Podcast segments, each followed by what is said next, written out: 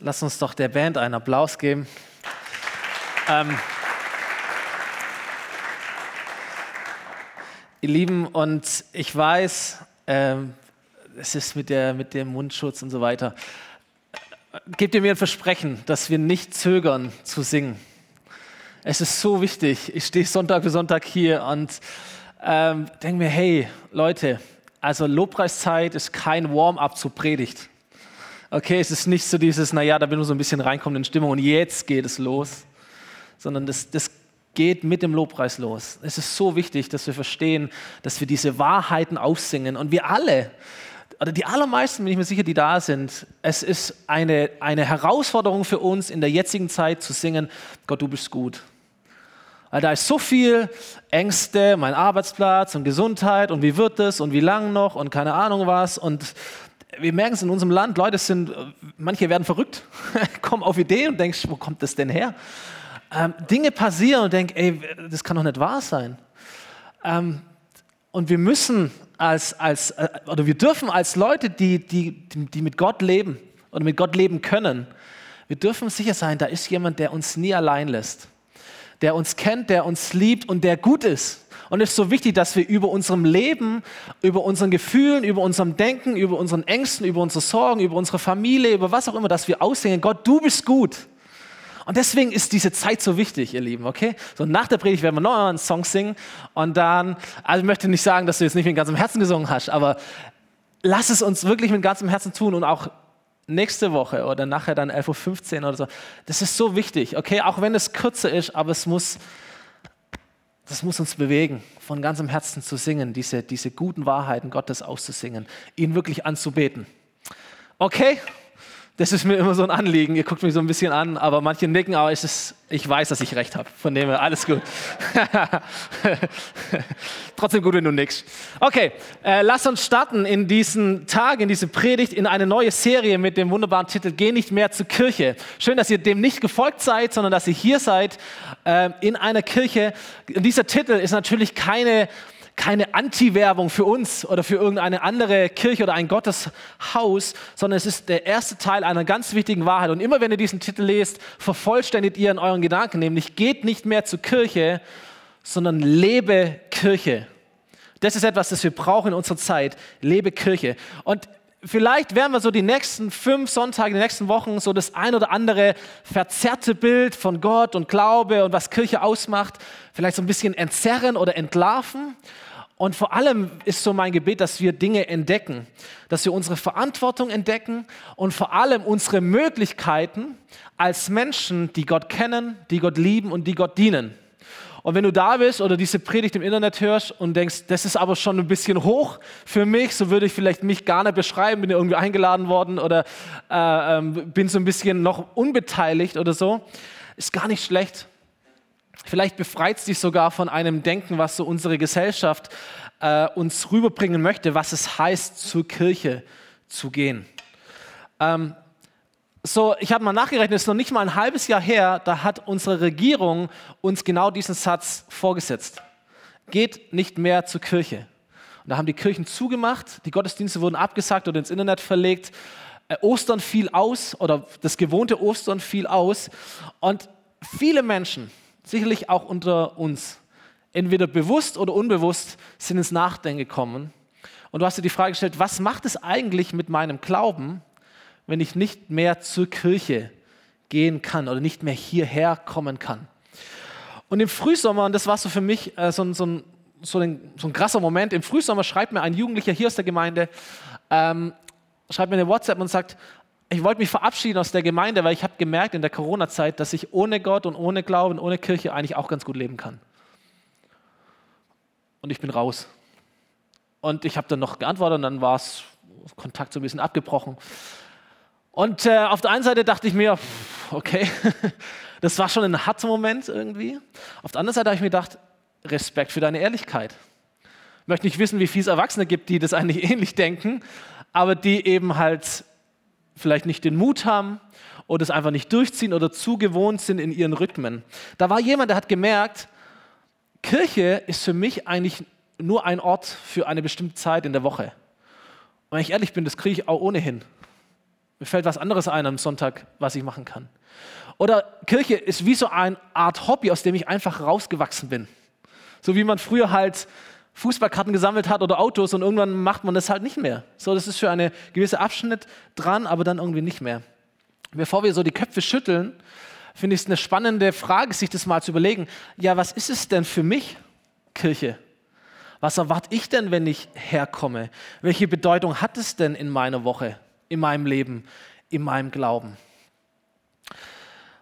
So, weil, hier, wir sind ja noch ein bisschen fromm, Schwabenland, die Älteren unter uns, früher war das ja noch mal viel stärker, dass man am Sonntag in die Kirche geht.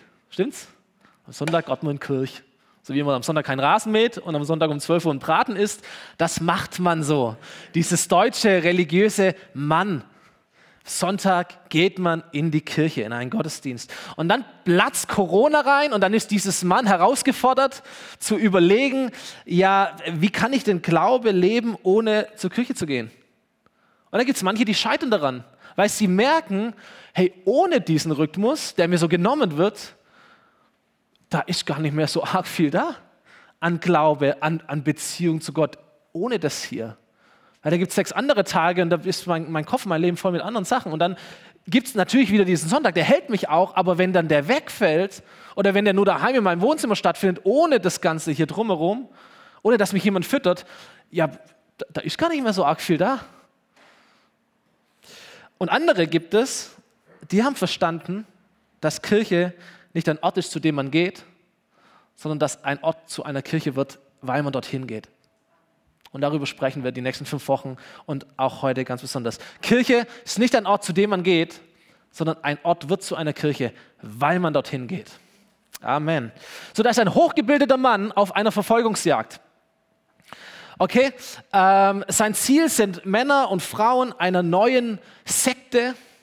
Sie glauben an einen Jesus, der ist gestorben, den hat man gekreuzigt, den hat man endlich ins Grab gebracht, aber diese Menschen hören nicht auf, von diesem Jesus zu erzählen, an diesen Jesus zu glauben. Und dieser Mann, von dem ich erzähle, sein Name ist Saulus, er hat einen Job, diese Männer und Frauen aufzuspüren, sie ins Gefängnis zu bringen oder gleich in den Tod zu bringen. Und so reist er von Stadt zu Stadt, um diese Menschen zu finden und zur Strecke zu bringen. Und auf einer Reise trifft ihn wie der Blitz vom Himmel. Da kommt ein grelles Licht auf ihn zu. Er fällt von seinem, äh, von seinem Pferd und er ist wie blind, kann nicht mehr sehen, aber gut hören. Und da ist eine Stimme vom Himmel, die kommt und sagt, Saulus, warum verfolgst du mich? Und Saulus, hochreligiös, sehr eifrig, ähm, an Gott glaubend, versteht nicht viel, aber versteht, diese Stimme ist etwas Göttliches. Okay, das ist niemand von meinen Freunden, der hier redet, sondern hier spricht Gott. Und dann sagt er, Herr, wer bist du? Wer bist du? Und diese Stimme sagt zu ihm, ich bin Jesus, den du verfolgst. Ich bin Jesus, den du verfolgst. Und ich meine, Paulus war schon ein tougher Kerl, okay? Aber ich denke mir, wenn er, wenn er so ein paar klare Momente gehabt hätte, also in dieser emotionalen äh, Ausnahmesituation, wenn er kurz innegehalten hätte können, dann hätte er vielleicht gesagt, ich bin Jesus. Also wer, wer auch immer du bist, weil Jesus, den gibt es doch gar nicht mehr. Aber wer auch immer du bist, nur um das mal klarzustellen, also nicht, dass ich dich anzweifeln möchte, Gott oder so, Jesus verfolge ich nicht, ich verfolge Menschen, die an Jesus glauben. Und diese Stimme hätte ihm geantwortet, Saulus, mein Freund, ich bin eins mit diesen Menschen. Ich bin eins ich bin Jesus, den du verfolgst. Du denkst, du verfolgst die Kirche oder diese Menschen, aber eigentlich verfolgst du mich, denn ich bin eins mit diesen Menschen. Und in dieser Stelle liegt ein Schlüssel zu einem Verständnis von Kirche, nämlich dass Kirche nicht Gebäude sind, sondern Menschen, mit denen Jesus sich eins macht. Menschen, die die Gegenwart Gottes in sich tragen. Menschen, über die dieser Jesus schon viel früher gesagt hat, wenn zwei oder drei von euch zusammenkommen, dann bin ich mitten dabei. Menschen, zu denen Jesus gesagt hat, wenn ihr geht und wenn ihr die Menschen zu meinen Nachfolger macht, dann denkt dran, ich bin immer bei euch, alle Zeit, bis ans Ende dieser Zeit. So deswegen ist dieser Satz so wichtig. Geh nicht mehr zur Kirche, sondern lebe Kirche. Wir machen einen kleinen Zeitsprung, ein paar tausend Jahre davor. Und gehen äh, in eine Nacht hinein mit einem Kerl namens Jakob. So, Leute, die so ein bisschen äh, christlich aufgewachsen sind, Kinderkirche, die kennen Jakob, diese Geschichte. Vater Isaak, Mutter Rebekka, älterer Zwillingsbruder Esau, turbulente Kindheit, turbulentes Aufwachsen. Wir steigen da ein, wo Jakob als ein junger Erwachsener von daheim aus fliehen muss, weil er sonst Gefahr läuft, dass sein älterer Bruder, der stärker war wie er, ihn umbringt. So viel zum Thema fromme Familien, gell? Äh, die wir in der Bibel finden. Und dann steigen wir mal ein, die Geschichte ist im ersten Buch Mose, Kapitel 28. Jakob verließ Beersheba, das war sein Heimatort, und er machte sich auf den Weg nach Haran. Das war sein Ziel, wo er hingehen sollte. Und als die Sonne untergegangen war, richtete er sich an dem Ort, an dem er gerade war. Das ist ein wichtiges Wort für heute. An dem Ort, an dem er gerade war, richtete er sich für die Nacht ein. Er nahm sich einen Stein als Kissen und legte sich dort zum Schlafen nieder. Und das sind diese Momente, die lebensverändernd sind. An dem Ort, an dem er gerade war. Oder auf gut Deutsch gesagt, irgendwo. Oder überall. Und so geht es weiter. Im Traum, also in diesem Schlafen, im Traum sah er eine Leiter, die von der Erde bis in den Himmel reichte. Und er sah die Engel Gottes auf ihr hinauf und hinabsteigen. Und ganz oben stand der Herr und er sprach, ich bin der Herr, der Gott deines Großvaters Abraham, der Gott deines Vaters Isaak. Das Land, auf dem du liegst, werde ich deinen Nachkommen geben. Deine Nachkommen werden so zahlreich sein wie der Staub der Erde. Sie werden sich ausbreiten nach Osten, nach Westen, nach Norden und Süden. Durch dich und deine Nachkommen sollen alle Sippen der Erde gesegnet werden. Und mehr noch, ich werde bei dir sein und ich werde dich beschützen, wo du auch hingehst. Ich werde dich in dieses Land zurückbringen. Ich werde dich nie im Stich lassen und ich stehe zu meinen Aussagen, die ich dir gegeben habe. Was für eine Botschaft, oder? Also das ist, das ist lebensverändernd. Gott knallt dem Kerl in einem Trauma alles hin, was kommen wird. Das ist deine Lebensperspektive, Jakob. An dem Ort, an dem er gerade war. So, jetzt geht es mir nicht um die Details. Das ist Jakobs Geschichte, das ist Jakobs Leben, das ist Jakobs Berufung. Ich fand es so interessant, weil ich dachte, was für eine Diskrepanz zwischen dieser unglaublichen Perspektive, die Jakob hier aufgezeigt wird, und dem Ort, an dem er ist. So, Jakob ist ja nicht irgendwo in einem Gebetsraum, er ist nicht irgendwie in einem Tempel, in einer Kirche, sondern er ist an dem Ort, an dem er gerade war. Er liegt mit dem Kopf auf einem Stein. Und was passiert ist, dass Gott mal richtig auffährt mit dem, was er sich vorstellen kann für das Leben von Jakob. Und wir würden sagen, wow, das ist, das ist mal ein Erlebnis, das ich haben möchte. Der Himmel berührt die Erde. Das können wir vielleicht bezeichnen als Kirche oder als, da, da, deswegen bin ich hier, um so etwas zu erleben. Gott spricht zu mir, Gott, Gott bereitet mir Zukunft aus, Gott gibt mir Träume, Visionen, Gott pusht mich, motiviert mich. Und so ist Gott, er macht es auch. Jakob sucht es nicht einmal, er wird einfach überrascht von Gott. Gott bricht so hinein in diesen Schlaf an dem Ort, an dem er gerade war. Und das ist der Punkt, warum ich glaube, dass das Leben Jesus so ziemlich das Aufregendste ist, was es überhaupt geben kann. Weil, wenn du ehrlich bist, sind wir immer an einem Ort, an dem wir gerade sind. Stimmt's? So, du gehst morgens zum Bus, stehst an Bushaltestelle, fährst in die Schule, gehst in dein Auto, fährst in die Arbeit, du bist auf dem Weg zum Bäcker, du bist äh, daheim in deinem Bett, in deinem Zimmer, am Esstisch, beim Spaziergang, du bist im Urlaub am Meer. Komm an, wir sind ja immer an einem Ort, an dem wir gerade sind. Oder? Was heißt, dass Gott auch in jedem Moment so eine Begegnung schenken kann, die dein Leben verändert. Und das finde ich extrem aufregend. Oder? Das finde ich extrem aufregend. Das könnte auch jetzt sein. Das könnte auch morgen sein, das könnte auch heute Nacht sein. Wow. Da wachte Jakob auf und sagte, an diesem Ort ist der Herr. Und ich habe es nicht gewusst. Und du hockst an deinem Schreibtisch im Büro und sagst, an diesem Ort ist der Herr. Ich habe es gar nicht gewusst. Das war mir gar nicht klar. Auch hier ist Gott. Und er hatte Angst und er sagte, was für ein ehrfurchtgebietender Ort. Hier ist das Haus Gottes. Hier ist das Tor zum Himmel. Und nochmal, Jakob, wo warst du? An dem Ort, an dem er gerade war. Irgendwo auf dem Feld, irgendwo auf einem Weg, irgendwo in der Wüste, keine Ahnung, zwischen zwei Orten. Du hast einen Stein als Kopfkissen genommen, Jakob. hier ist das Haus des Herrn. Hier ist das Tor zum Himmel. Hier ist ein Ort, wo der Himmel die Erde berührt. Der Ort, an dem wir gerade sind. So, das Haus Gottes. Wir würden sagen, das ist vielleicht eine Bezeichnung für eine Kirche, das Haus Gottes. Warum? Weil Gott da da ist.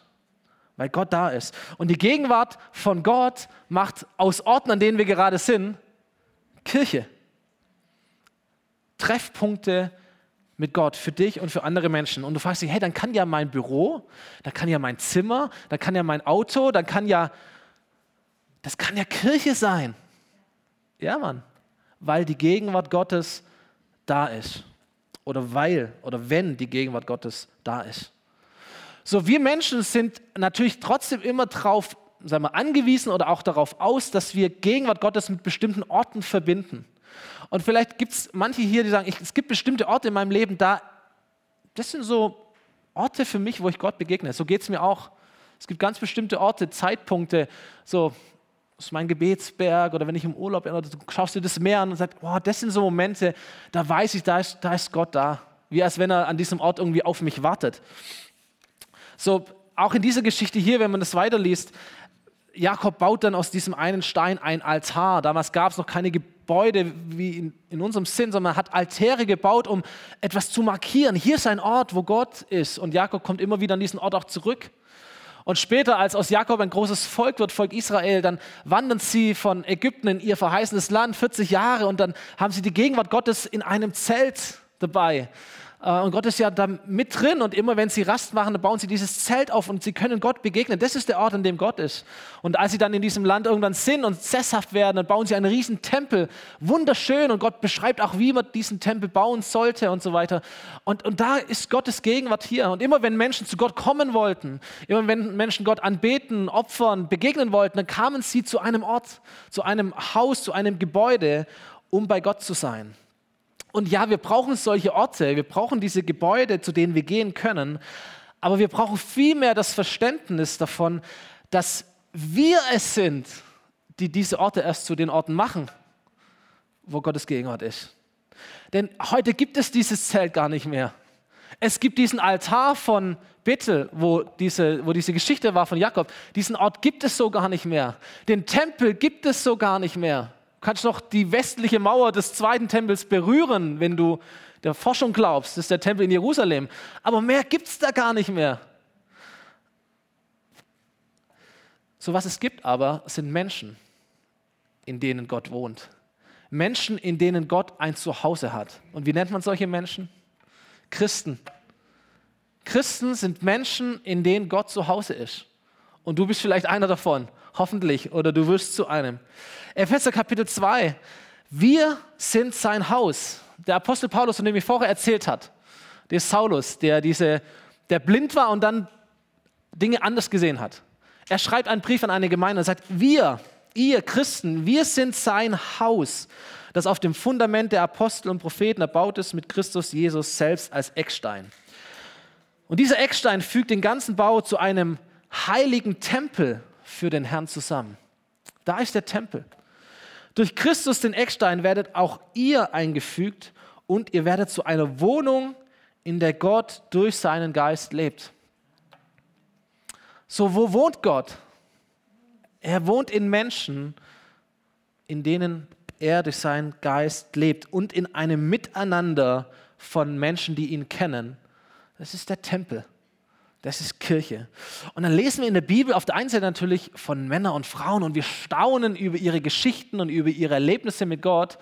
Und auf der anderen Seite dürfen wir wissen, wenn diese Menschen, wenn ein Jakob wüsste, wie gut wir es haben, dann würde er auf uns blicken und würde auf uns staunen, weil wir nicht mehr nur diesen einen Ort haben, wo Gott ist, sondern weil Gott Milliarden von Orten hat, an denen er ist, nämlich in jedem Menschen, der sein Leben ihm geöffnet hat. Und wo Gott in das Leben hineingekommen ist, der ihn aufgenommen hat. So hat man geschrieben, Kirche ist nicht ein Ort, zu dem ich gehe, sondern ein Ort, an dem ich bin. Und dann wird es ganz spannend jetzt. Kirche ist nicht ein Ort, zu dem ich gehe, sondern ist ein Ort, an dem ich bin. Die Gegenwart Gottes hier an diesem Ort, die ist nicht bestimmt von diesen vier Wänden oder von dem Licht oder von der Technik, sondern die ist bestimmt von dir und von mir. So, heute Morgen um, um 7 Uhr war das, war das noch nicht Kirche in dem eigentlichen Sinn, weil da war niemand von uns hier. Natürlich war Gott trotzdem auch hier und wir beten auch, danke, dass du schon da warst und er ist ja immer irgendwie da, aber dann kommen wir zusammen und dann zieht Gott ein, weil wir sind der Tempel. Das ist ein Gebäude, wir sind der Tempel. So, und du fragst dich dann, ja, warum soll ich denn überhaupt noch herkommen? warum, warum gehen wir nicht alle? So, warum, warum gibt es dann diese Gebäude? Warum gibt es Gottesdienste? Wichtig ist, dass wir unterscheiden, Gottesdienst ist nicht gleich Kirche. So, warum kommen wir hier zusammen? In einem Gottesdienst versammelt sich die Kirche. So, wir Menschen sind Kirche und in einem Gottesdienst versammeln wir uns. Deswegen geh nicht zu einer Kirche, sondern lebe Kirche. Da, wo du bist. In diesem Moment hier. Es ist eine Haltungssache, es ist eine Identitätssache. Lebe Kirche. Und wenn du nicht hier bist, im Umkehrschluss, wer fehlt denn dann? Dann fehlt ein Stück von Jesus, genau. So, da werde ich nächste Woche ein bisschen drüber sprechen. Du hast etwas Göttliches zu geben. Und wenn du es nicht gibst, dann merken wir vielleicht nicht, dass es fehlt, aber es fehlt trotzdem etwas. Gott ist trotzdem souverän und so, keine Frage. Aber du bist ein Teil dieses Hauses Gottes. Du bist ein Teil des Tempels. Wenn du fehlst, dann zieht's. Dann wird es mir kalt dann stört es mich. Versteht ihr? So, lass dich einfügen, sei da, sei präsent. Bei Next Steps diese Woche äh, habe ich immer den Teil, wo es um die Kirche geht, und dann sage ich immer, Sonntag ist der beste Tag für uns als Gemeinde. Warum? Weil Sonntag heißt, Menschen kommen mit ihren Freunden zusammen, um zu feiern. Menschen kommen mit ihren Freunden zusammen, um Gott kennenzulernen, um Gott mehr kennenzulernen. Menschen kommen mit ihren Freunden zusammen, um einander zu dienen, um Gott zu dienen. Menschen kommen mit ihren Freunden zusammen, um trainiert zu werden, inspiriert zu werden für ihren Alltag, für einen Gottesdienst, der beginnt, wenn wir diese Schwelle wieder übertreten und in unser normales Leben gehen, weil wir Kirche nicht nur in diesem Ort sind, sondern weil wir Kirche überall sind, wo auch immer du bist, an jedem Ort, an dem Ort, an dem du gerade bist. Aber weil wir es hier erleben wollen, brauchen wir Menschen, die die Gegenwart Gottes tragen, die sie hier rein tragen, damit wir wirklich auch Kirche sind. So, das ist wichtig, dass wir das verstehen. Du bist der Tempel Gottes. Du bist die Wohnung Gottes und Teil des Tempels Gottes. Du trägst die Gegenwart Gottes in dir. Du hast jederzeit einen Zugang zu Gott. Und für uns als Kirche ist es eine, ein entscheidender Sonntag heute Morgen, weil wir in eine Phase hineinstarten, die drei Wochen dauern wird. Kurzer Werbeblock an der Stelle: 21 Tage des Gebets ab morgen, die nächsten drei Wochen. Und das ist unsere Motivation für diese Tage. Tage, in denen wir beten, Tage, in denen wir fasten, Tage, in denen wir uns klar machen, Gott ist da, wo wir ihn suchen. Und wie das alles funktioniert, habt ihr auf den Heften, auf euren Stühlen. Das könnt ihr mitnehmen, könnt ihr lesen, könnt ihr dabei sein. Alle Informationen sind da drin. So eine Begegnung wie bei Saulus, wie bei Jakob, die wird geschenkt von Gott. Die haben Gott weder gesucht, noch, so, es ist einfach über sie hereingebrochen quasi. Aber wir heute mit dem Wissen von damals, wir könnten hingehen und sagen, Gott, ich will das auch. Ich will das auch. Was du Jakob gegeben hast, gib es mir auch. Wie du Saulus umgepolt hast und ich brauche es vielleicht, ich will es auch. Wir sind einen Schritt weiter und deswegen diese 21 Tage strecken wir uns bewusst aus nach diesen Begegnungen mit Gott. Wenn wir beten, dann leben wir unsere Bestimmung. Wir haben Zugang zu Gott, weil er in uns wohnt. Unsere Herzen sind verbunden mit seinem Herzen. Und wir bitten den Papa im Himmel als seine Kinder, dass er ein paar Dinge regelt, die uns beschäftigen, die uns auf die Nerven gehen, vor denen wir kapitulieren. Das nennt man Fürbitte. Wir beten für andere Menschen und für andere Dinge. 21 Tage lang. Und es soll dazu helfen, dass Gebet nicht etwas ist, das wir ab und zu tun, sondern dass Gebet etwas ist, das eine feste Gewohnheit in unserem Leben ist. Man sagt so, ab, ab 20 Mal ist etwas eine Gewohnheit. Deswegen beten wir 21 Tage, um den Knopf nochmal ranzukriegen. Gebet soll eine Gewohnheit sein für uns. Warum? Weil wir wollen nicht abhängig sein von Kirchengebäuden und Kirchenveranstaltungen, sondern diese Dinge sollen abhängig sein von uns. Denn nochmal, nicht ein Gebäude oder eine Veranstaltung trägt die Gegenwart Gottes, sondern wir tragen die Gegenwart Gottes in diese Gebäude, in diese Veranstaltungen hinein. Und Gebet hilft uns in unserem Leben es mehr und mehr hinzubekommen, eng an Jesus dran zu sein und mit ihm zu leben. Beten, ähnlich wie Kirche, hat wenig mit, mit Äußerlichkeiten zu tun, hat ganz viel mit dem Herzen zu tun. Ich habe es mal, mal definiert, beten ist Zeit mit dem in mir lebenden Gott. Und wenn wir Kirche leben wollen, wenn wir als Tempel leben wollen, Gebet ist, ist die Normalität. Gebet ist Gott begegnen. Und, und dafür gab es einen Tempel. Dafür bist du da. Du musst nicht einen besonderen Ort suchen, du kannst es, aber du musst es nicht. Du musst nicht eine bestimmte Zeit suchen, sondern du bist einfach da als ein Tempel. Gott lebt in dir, dein Geist ist mit seinem Geist verbunden und das ist Gebet. Geht nicht so sehr um die Worte, sondern es geht um deine Haltung dahinter. Letzter Bibelvers in diese Stelle hinein. Jesus erklärt das auch in der Bergpredigt, Matthäus 6. Er sagt, wenn ihr betet, dann seid nicht wie die Heuchler, die mit Vorliebe in aller Öffentlichkeit an den Straßenecken, in den Synagogen beten, wo jeder sie sehen kann. Denn ich versichere euch, das ist auch der einzige Lohn, den sie jemals erhalten werden. Aber wenn du betest, geh an einen Ort, wo du allein bist. Das ist interessant, gell? geh nicht in eine Kirche, geh an einen Ort, an dem Ort, an dem du gerade bist, hätte auch sagen können. Geh an einen Ort, wo du allein bist, schließ die Tür hinter dir zu und bete in der Stille zu deinem Vater. Dann wird dich dein Vater, der alle Geheimnisse kennt, belohnen. Plappert nicht vor euch hin, wenn ihr betet, wie es die Menschen tun, die Gott nicht kennen. Wenn sie glauben, dass ihre Gebete erhört werden, wenn sie die Worte nur oft genug wiederholen.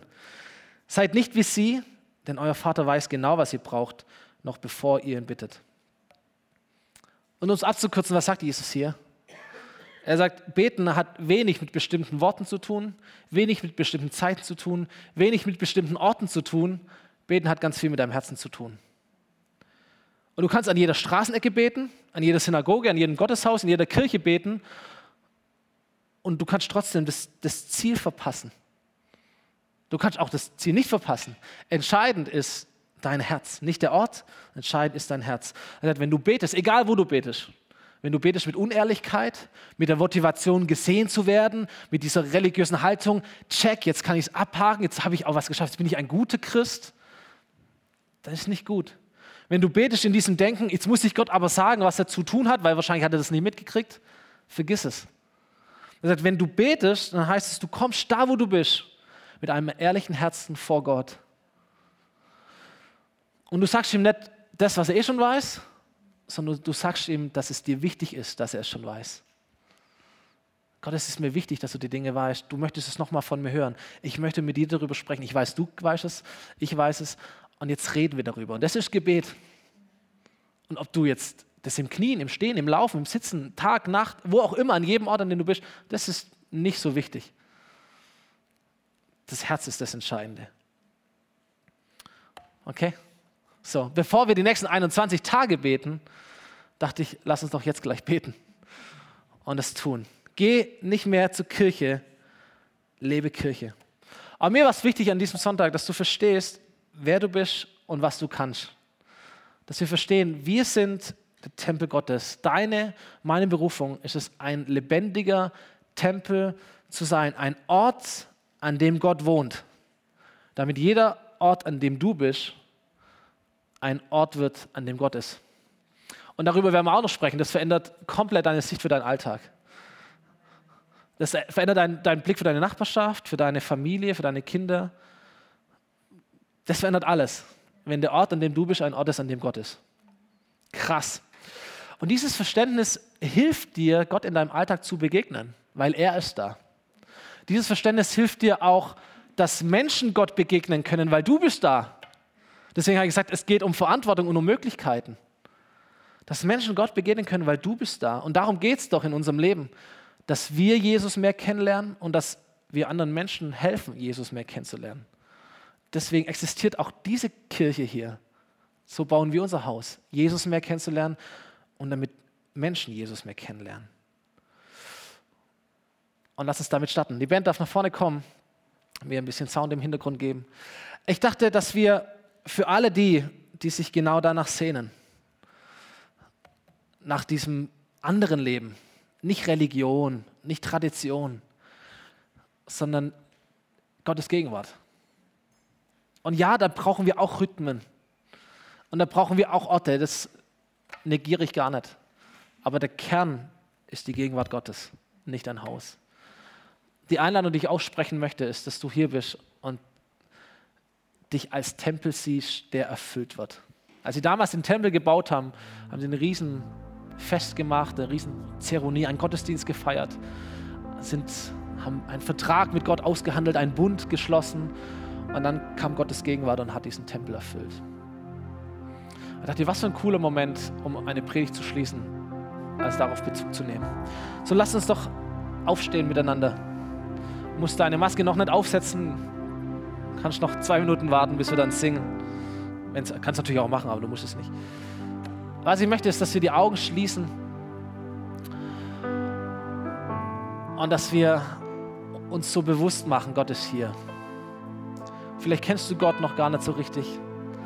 Vielleicht bist du ein bisschen überfordert von all dem, was du gehört hast. Aber vielleicht hast du so viel verstanden und Gott hat vielleicht an dein Herz geklopft in dieser Zeit, dass du in dir so ein Verlangen verspürst, dem nachzugehen und Gott eine Chance zu geben. Und vielleicht bist du hier und du bist lange mit Gott unterwegs, auch mit Kirche unterwegs. Aber du bist vielleicht wie dieser Jugendliche am Anfang, nur nicht ganz so ehrlich. und du sagst, hey, tatsächlich, hey, wenn mein Sonntag weg ist, diese Gewohnheit weg ist, so gut sie ist, aber wenn die weg ist, da ist so wenig da. So wenig eigenständiges Leben mit Jesus. Und jetzt verstehe ich, dass Gott mich als ein Tempel sieht, als ein Wohnhaus haben will. Und vielleicht bist du wie Saulus, bist richtig geblendet. So wie dieses Lied Amazing Grace, I was blind, but now I see. Das Mensch, ich habe hab immer gedacht, Kirche ist der Ort, das ist so wichtig.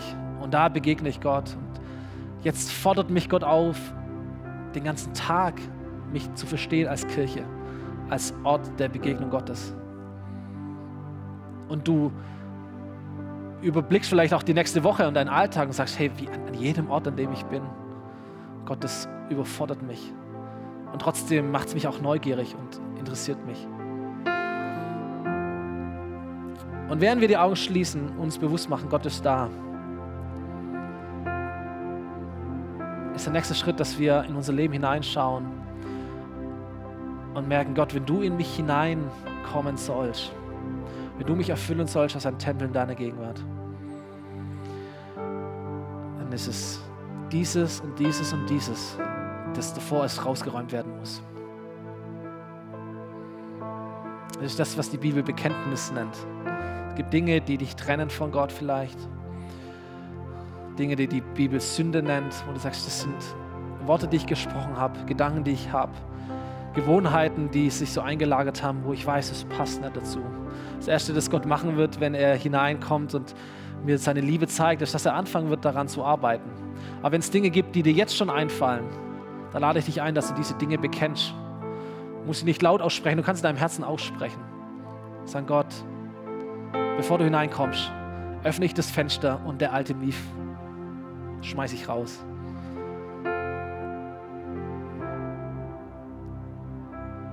Und ich bekenne dir, da habe ich es falsch gemacht, da bin ich nicht auf Kurs gewesen, da habe ich ohne dich gelebt, da war es mir egal. Was auch immer ist in deinem Leben, jetzt ist ein Moment, es zu bekennen.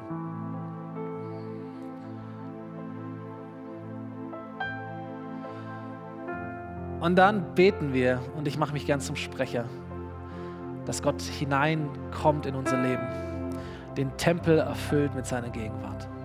Vielleicht merkst du das emotional, vielleicht wird es dir warm, vielleicht fängt dein Herz an zu klopfen. Vielleicht merkst du gar nichts. Aber der abschließende Schritt ist, den du nachher tun kannst, ist, dass du aus diesem Haus hier rausgehst und dass du deinen Alltag startest in diesem Vertrauen darauf, dass Gott in dir lebt. Ob du spürst oder nicht. Dass du hier rausgehst und dass du verstanden hast und glaubst, Gott ist nicht in Gebäuden zu finden, Gott ist in Menschen zu finden, in Menschen wie dir.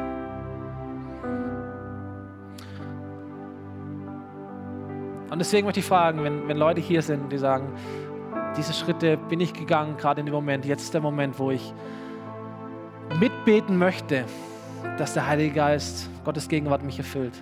dass du mir kurz deine Hand zeigst, dass ich weiß, dass ich nicht nur für mich allein bete, sondern dass Leute da sind, die genau dasselbe Gebet haben möchten. Dankeschön, Dankeschön, Dankeschön, Dankeschön, Dankeschön.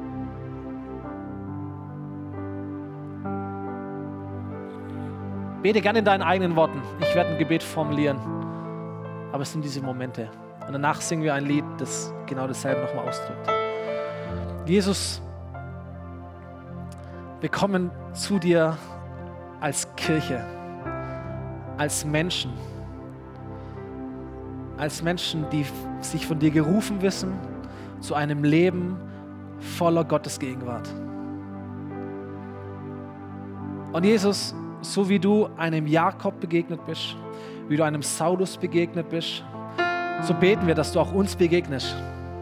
So wie du ein Zelt erfüllt hast, wie du einen Tempel erfüllt hast, so beten wir, dass du uns erfüllst. Gott, und dass wir Menschen sind, auf denen Gottes Gegenwart ruht. Menschen, auf denen dein Geist ruht dass da, wo wir sind, dass du da bist. Und nicht nur so ein bisschen, nicht als ein Hobby, nicht als ein gewisses Spleen, nicht als eine Zeitbeschäftigung, sondern als etwas, der unser ganzes Leben regiert, der unser ganzes Leben erfüllt, Gott. Herr, dass wir leuchten mit deinem Licht, mit deiner Kraft und mit deiner Gnade. Herr, wir sehnen uns danach, ich sehne mich danach, Herr, dass aus meinem Leben mehr rauskommt von dir, als es bisher der Fall ist. Herr, wir sehen uns danach, dass wenn wir kommen hier an diesen Ort, dass mehr passiert als je zuvor. Herr, wir sehnen uns danach, dass wenn wir uns in unseren Gruppen treffen, wenn wir uns als Teams treffen, dass da mehr passiert als davor, weil wir Kirche sind, Herr, weil wir ein Teil des Tempels sind, dein Wohnhaus, Begegnungsstätte mit dem lebendigen Gott. Und deswegen, Heiliger Geist, beugen wir im Geist unsere Knie und wir beten, komm und erfülle uns.